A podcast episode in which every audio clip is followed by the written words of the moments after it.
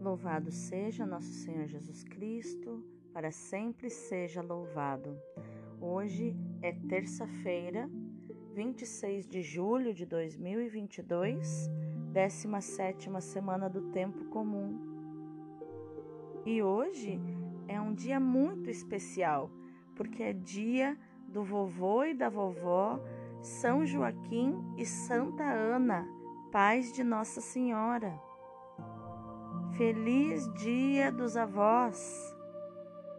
São Joaquim e Santa Ana, rogai por nós. Vinde, Espírito Santo, iluminai, Senhor, as nossas ações, para que em vós comece e em vós termine tudo aquilo que fizermos. Em nome do Pai, do Filho e do Espírito Santo. Amém. Rogai por nós, ó Santa Mãe de Deus, para que sejamos dignos das promessas de Cristo. Amém. Peço desculpas porque fiquei praticamente uma semana sem fazer a, a, liturgia diária em função da preparação para o curso João, que era um, um retiro de discipulado, né, muito intenso. Então precisei me preparar emocionalmente e espiritualmente para ele. Então não, não consegui gravar os podcasts Peço desculpas a você depois de um ano, né? Vamos quase para o segundo ano aí dos, dos, dos das, da liturgia diária, né? Do, da Lexio Divina. E foi a primeira vez que fiquei tantos dias assim sem conseguir fazer, mas prometo me esforçar para estar sempre em dia com a Lexio Divina, tá bom? A primeira leitura é Eclesiástico 44, versículo 1 e versículos do 10 ao 15. Vamos fazer o elogio dos homens famosos, nossos antepassados através das gerações. Estes são homens de misericórdia, seus gestos de bondade não serão esquecidos. Eles permanecem com seus descendentes. Seus próprios netos são sua melhor herança. A descendência deles mantém-se fiel às alianças e graças a eles também os seus filhos.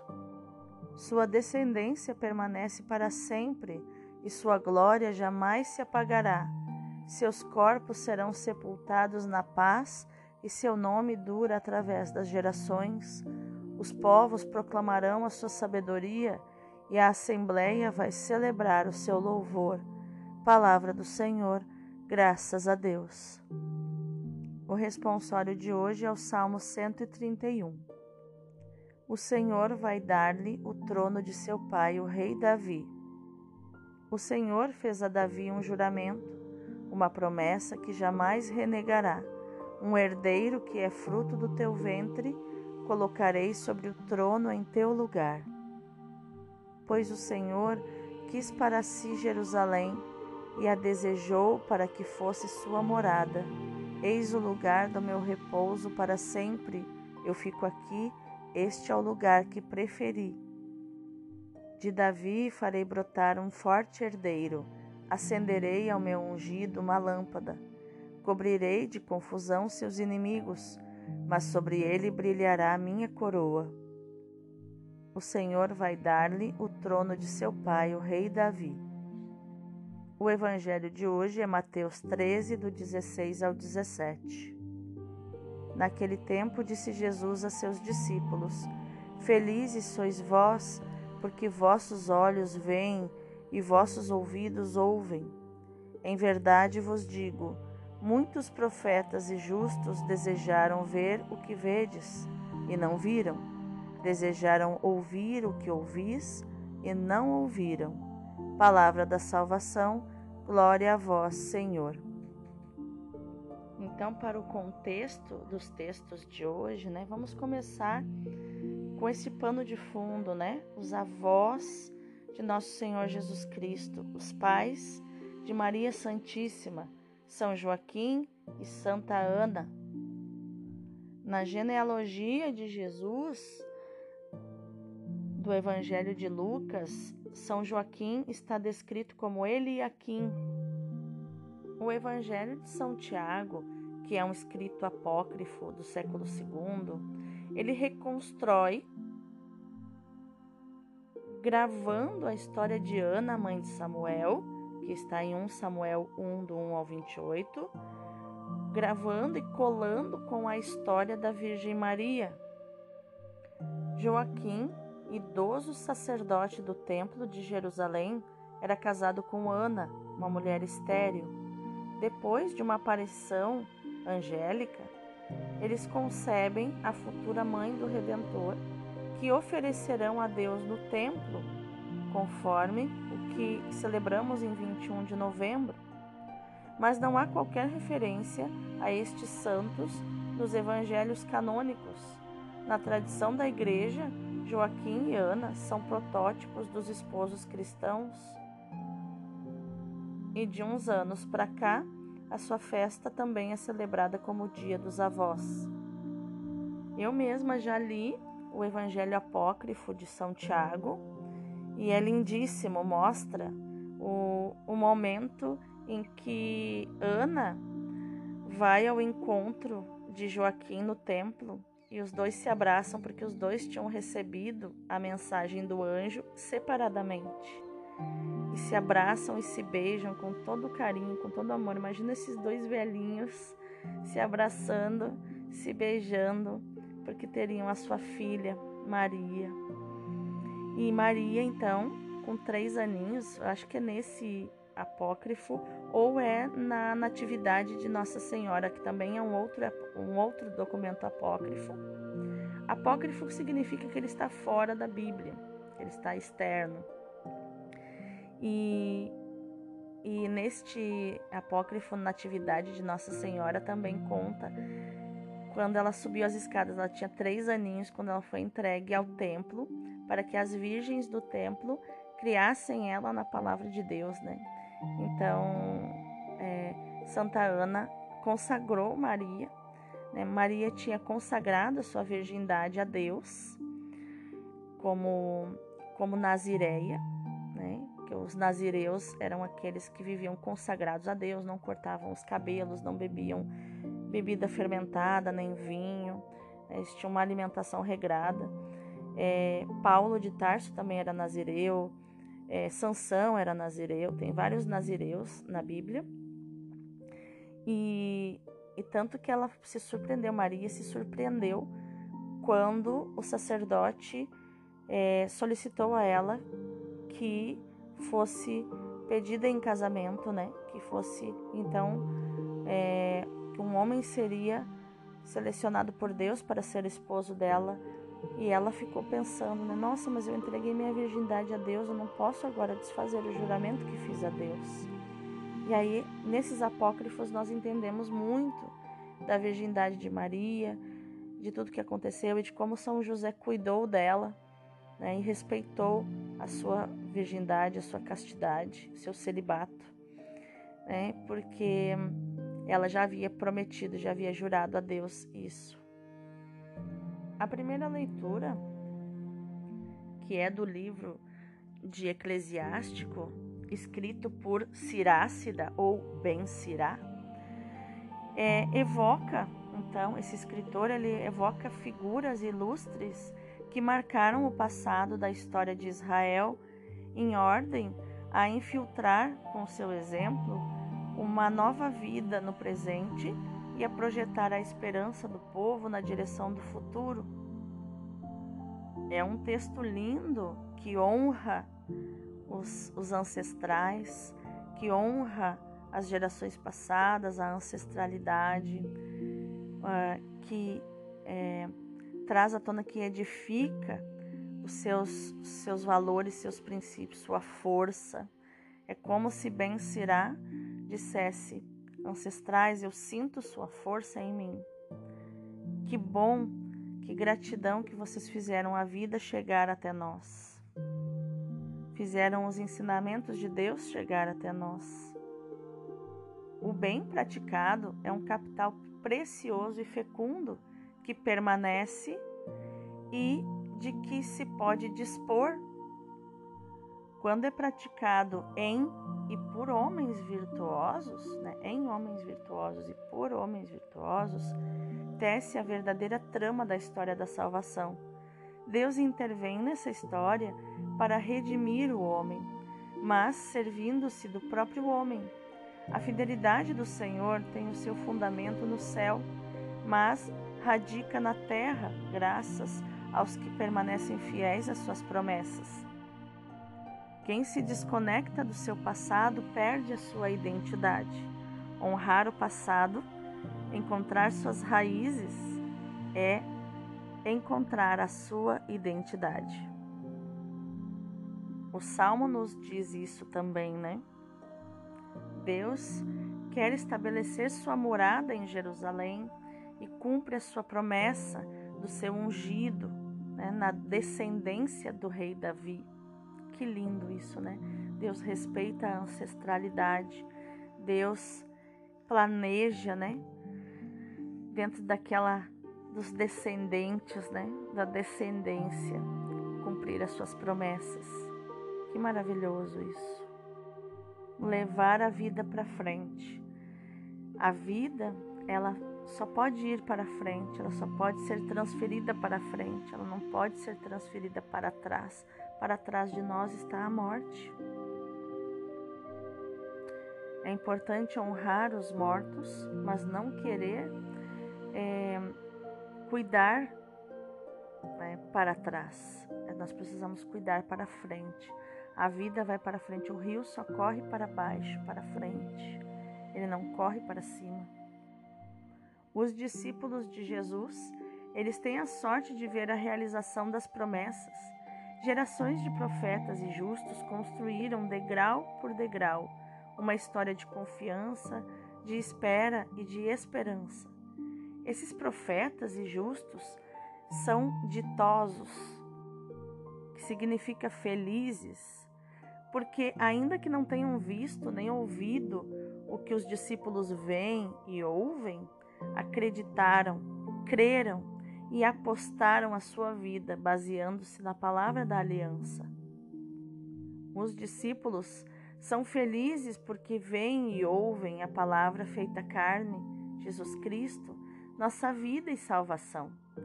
Eles são o último elo da geração herdeira das promessas e o primeiro elo da que deve transmitir o testemunho da sua realização. Vamos meditar mais profundamente dessa palavra de hoje, nesse dia tão especial, o dia das nossas raízes, dos nossos avós. Sabemos muito pouco sobre os pais de Maria. Também eles estão sob a lei do silêncio e do escondimento que Deus aplicou à vida de Maria e à maior parte da vida histórica de Jesus. Os evangelhos apócrifos falam das suas dificuldades um texto da Igreja Armênia do século XIII nos diz que Joaquim e Ana eram justos e puros, levavam uma vida piedosa e um comportamento inocente e imune à calúnia. Eram zelosos na oração, no jejum e na abstinência. Eram uma família assídua ao templo, cheia de caridade, incansável no trabalho e, em consequência, rica de bens dividiam o rendimento anual deles em três partes: uma para o templo, um terço, no caso, para o templo é, e sustento dos sacerdotes, o segundo terço para os pobres e o terceiro terço para eles mesmos. Então, eles viviam com um terço da renda para fazer essa distribuição. Então, administração financeira com sabedoria, né? com devoção a Deus, com humildade. É lógico pensar que Deus os tenha chamado a participar no mistério de Jesus, cuja chegada eles prepararam. Permanece a glória de terem sido os pais de Nossa Senhora. São Joaquim e Santa Ana encorajam a nossa confiança. Deus é bom e na, na história da humanidade história de pecado e de misericórdia, o que fica é a glória, é o positivo que construiu em nós.